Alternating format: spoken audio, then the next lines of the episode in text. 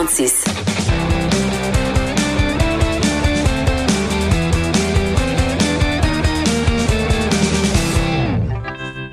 Chronique Disque dur avec Stéphane Plante que je rejoins au téléphone. Salut Stéphane. Salut Jonathan. Bon, évidemment, on le sait, dans toutes les sphères de notre société, là, la COVID-19 euh, occupe euh, la majorité, sinon la totalité de nos discussions, mais quand même, euh, on peut pas passer sous silence le fait qu'il y a un grand, un grand, un monument de la musique qui est disparu en fin de mm. semaine, et je parle de Kenny Rogers. Ben oui, bien sûr. Alors, j'ai 81 ans, parce que oui, il était connu dans la, communauté country, mais c'était une grande vedette, même de la pop américaine, ce qui est au-delà des, frontières de, de genre musicaux, on peut dire. Et je tiens à préciser tout de suite que c'était pas des effets du coronavirus ou rien. Il est mort de mhm. façon naturelle, entouré de sa famille et tout ça, mais bien sûr, il n'y aura pas de grande cérémonie et tout ça. Donc, c'est une petite euh, cérémonie avec sa famille immédiate qui était déjà euh, avec lui. Euh, il a commencé sa carrière très jeune, mais la vraie reconnaissance est, est devenue comment dire, est arrivé plus tardivement dans les années 70.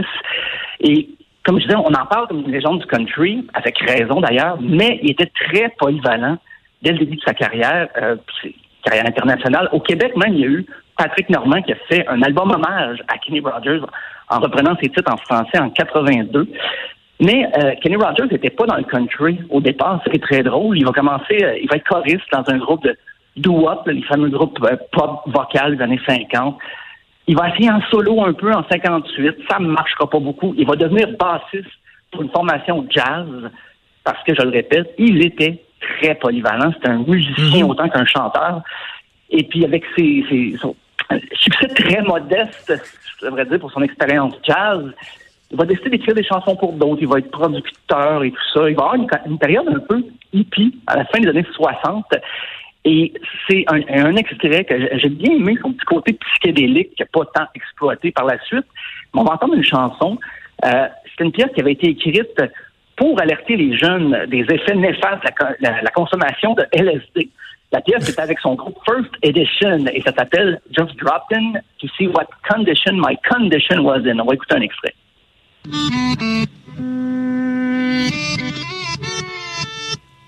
Es en train de faire jouer à l'envers ou? Parce qu'on pensait que le titre était beaucoup plus long que ce qui est déjà.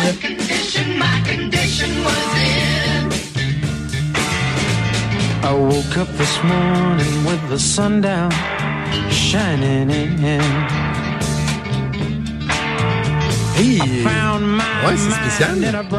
J'aime ça. C'est particulier. Parce qu'il a vraiment bien adopté le style euh, en vogue à l'époque, le style un peu plus psychédélique qu'on explorait un peu plus.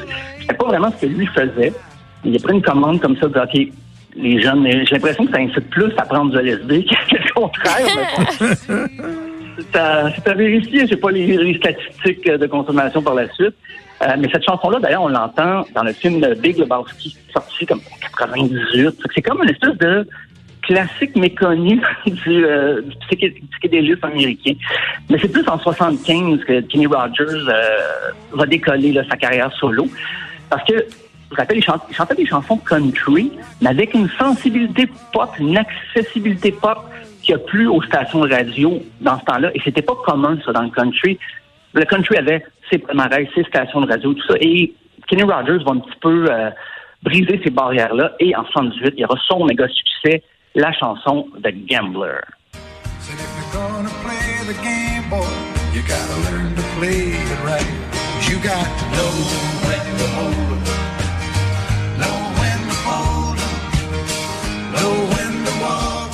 On voit toute l'étendue de mes connaissances de musique country avec euh, le fait que je n'ai jamais entendu cette chanson-là de ma vie. Ah non? Non, ça Ah! Ouch! Mal! Excuse-moi. Ça joue dans des films. C'est, euh, il a connu beaucoup de succès, même pop avec ça. Et puis, mais peut-être un autre grand succès euh, qui arrivera cinq ans plus tard, en 83, c'est son duo avec Dolly Parton pour la pièce Islands in the Stream.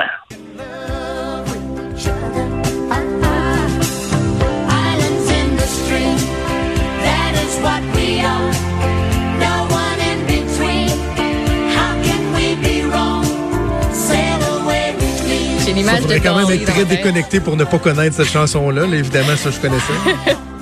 Ah, par ailleurs, Dolly euh, a une série sur Netflix. Là, vous avez du temps, là. Fait que, sais, vous pouvez aller juger par vous-même si vous aimez ou si vous aimez pas. C'est, Ah oui? je vous quoi, c'est sa vie? On suit Dolly... euh, Ouais, ben c'est comme. Elle fait des apparitions des fois, mais c'est des actrices différentes qui interprètent des pans, soit de sa vie ou euh, des chansons. Tu sais, par exemple. Jolene, c'est, ça représente le premier épisode, puis là, t'as une fille, tu sais, ça part d'une fille, puis là, tu sais, toute l'histoire derrière ça. Est-ce que c'est bon? Je vous laisse le découvrir. Je vais peux aller. décider, mettons, de m'en euh, passer. Tu pourrais décider de t'en passer, mais en temps de quarantaine, de confinement, t'as tellement de temps que tu peux Ok. t'essayer. Tu peux. Je peux le regarder et vous en parler parce que moi j'aime Oh, On le fait. On le fait. Parfait. Alors, la Bonne critique idée. de Stéphane cette semaine. Oh, Alors-. Euh, euh, oui. Ben, donc, Kenny Rogers euh, qui, euh, qui est décédé. Sympathie à la famille. D'autres hommages Ben oui. assurément à venir. Avant qu'on se laisse, évidemment, on s'en sort pas. On revient quand même à la COVID-19 parce que Ben oui. euh, il y a plusieurs musiciens, chanteurs, des gens euh, du milieu qui la pognent aussi, la, la COVID-19. Ben oui, parce que là, on a surtout parlé des effets néfastes euh, de la pandémie à cause de l'industrie de la musique qui va très mal, qui tourne, au, j'allais dire au ralenti, mais c'est plus quasiment un arrêt là, total. Mais là, c'est une autre étape. C'est des musiciens, des chanteurs euh, qui ont le virus, ils le- l'ont contracté et ils l'annoncent via les médias sociaux. Bien sûr, il y a Charlotte Lawrence, euh, qui est la jeune chanteuse, qui a été testée positive au dépistage euh, pour la COVID-19 et euh, elle ne ressent pas de symptômes. Par contre, elle reste confinée chez elle, loin de tout contact. Elle est optimiste. Sur Instagram, elle a dit qu'elle veut pas qu'on lui adresse des prières. Elle veut plutôt que tout le monde s'en tienne aux consignes les plus strictes. Donc, le message est passé. Euh, plus près de chez nous, il y a l'ami Kim, jeune rappeur, qui a publié une vidéo aussi, qu'il avait ressenti des symptômes avec sa mère. Mhm. Les deux sont allés se faire tester et effectivement, euh, leur crainte était fondée.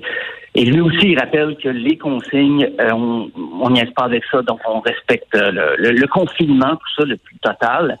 Euh, le, euh, le claviériste de Bon Jovi, David Bryan, un, un des membres fondateurs du groupe avec John Bon, Bon Jovi, a annoncé sur Instagram qu'il avait contracté le virus. Il est allé se faire tester après avoir eu la fièvre, il toussait et tout ça. Ben, ça s'est confirmé. Alors, euh, il poursuit Bon Jovi, il est-tu correct, lui? Le Bon Jovi, là, John. Correct. là. Il est-tu correct? Pour le moment. Mais il ne s'approchera pas de son claviériste. Je pense pas qu'ils vont pratiquer cette semaine. Non, ça va être mollo, ça, Euh, pratique dans le garage. Ça va être mollo pas mal. Ben, Il y a le chanteur de Testament, l'idole de, de jeunesse pour moi, euh, qui est officiellement aussi qui, ben, qui a contracté le coronavirus. Et le- ironiquement, le groupe avait annulé ses shows en Italie a un mois pour les raisons évidentes. Et là, j'ai su, là, juste avant de faire la chronique, qu'il y a d'autres membres du groupe qui auraient contracté le, le virus, mais on ne précisait pas lesquels. Euh, mais il y a des, euh, des assistants de, de, de scène, des gens qui font la tournée avec eux, qui ont contracté le virus.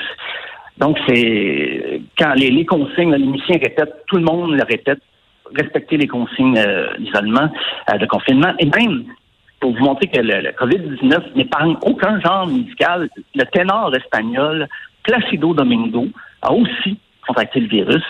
Euh, il l'a annoncé, sur sa page Facebook. Euh, il a dit que c'était son devoir, il voulait être transparent avec ça. Donc, euh, lui et sa famille sont en isolement. Ah. Lui aussi, c'était de la Je savais pas qu'il était encore la en vie, c'est bon. Ça me permet de prendre de ses et nouvelles. ouais. Donc, ben voilà. et ça, là, j'imagine, je veux pas être macabre, là, mais ça va augmenter tous les jours. J'ai l'impression qu'on va en Ah oui. apprendre de plus en plus là, des personnalités du monde de la musique qui ont le, le, le corona- qui sont atteints du coronavirus. Donc, à surveiller, en plus de Dolly Parton cette semaine, je vais m'y mettre dès ce soir. Voilà. Hey, puis moi, hier, euh, j'avais un petit deuil à faire parce que c'était supposé être le spectacle de Pearl Jam au centre Oui. Vidéotron. Donc, en me levant hier matin, je me suis euh, déniché un documentaire de 90 minutes sur la carrière de Pearl Jam que j'ai écouté. Et après ça, en préparant tous les déjeuners, j'ai écouté d'un bout à l'autre Versus, euh, l'album Versus que j'avais pas fait depuis des années, là, de l'écouter dans son entièreté. Donc, euh, c'est c'est une bonne suggestion, je trouve, pour les gens qui verront des spectacles ou quoi que ce soit. Faites-vous des spéciaux où cette journée-là est consacrée, par exemple, euh, à tel groupe ou à tel autre groupe. Bon, c'est des journées thématiques. une petite thématique comme ça.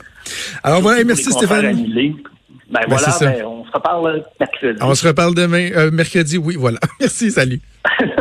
Vous écoutez Franchement.